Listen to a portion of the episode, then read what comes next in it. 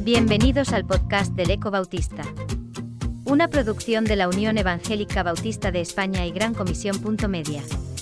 Puedes encontrar a este autor y otros muchos en 9.org o en tu plataforma favorita de podcast como Spotify, Apple Podcasts o Google. En esta nueva entrega de Mainstream, Lola Calvo escribe La línea roja. Una advertencia. Una sentencia. Una realidad que paraliza.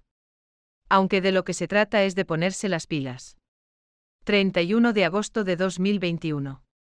Estamos en la cuenta atrás. El mundo, quiero pensar, está pendiente de estos siete días, de ese recorrido que, una vez agotado, cerrará las fronteras irremediablemente. Así lo afirman los talibanes. La tragedia de Afganistán, de la que tanto deberemos aprender para no repetir los mismos gestos y errores, se nos presenta en su mayor crudeza cobrando el protagonismo por encima de todo lo que se cuece en nuestras casas y nuestro país. Como mujer me llega por encima de todo ese destino, esa muerte anunciada, de la libertad y en muchos casos de la propia vida de aquellas que quedarán atrapadas bajo el mando talibán y su saría.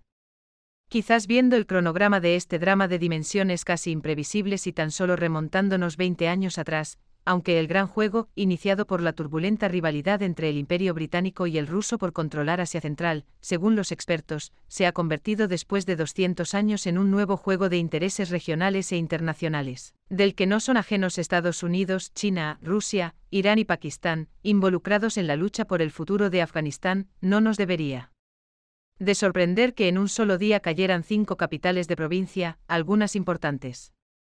A Kabul siguen llegando miles de personas que temen por sus vidas y las de sus familias, porque ellas han vivido bajo ese régimen y no se fían en absoluto de las promesas de dulcificación de los que han tomado el relevo y campana sus anchas, armas en mano. El valor de la palabra no es precisamente lo que tranquiliza ya a nadie, promesas pocas, pero si se cruza la línea roja, eso sí va en serio. ¿Arreglo del conflicto? Lo vemos crudo y en todo caso bañado de sangre.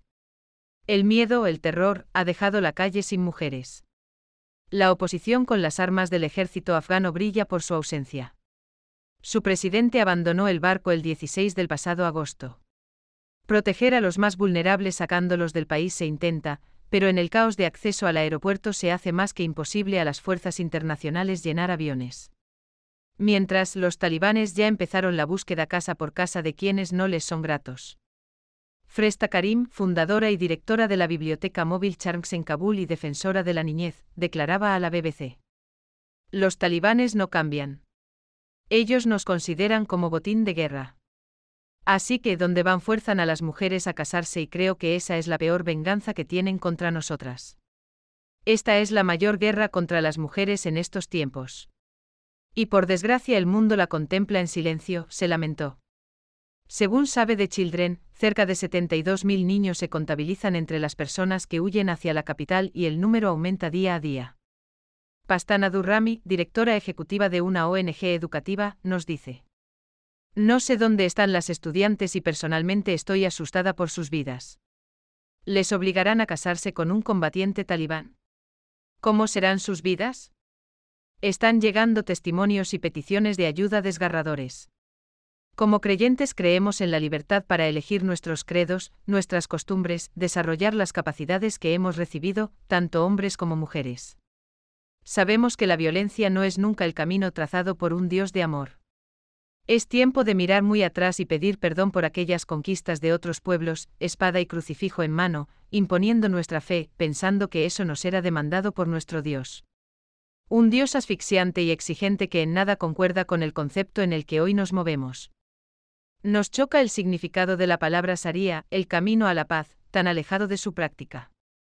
¿O debemos pensar que la paz se obtiene a base de imposiciones, de restricciones de los sentidos como la risa o la música, de ignorancia sobre cualquier forma de pensamiento que le sea hostil, de propagación del analfabetismo, de conculcación de derechos básicos, de enterrar los cuerpos bajo kilos de tela con la única ventana al mundo el de una rejilla?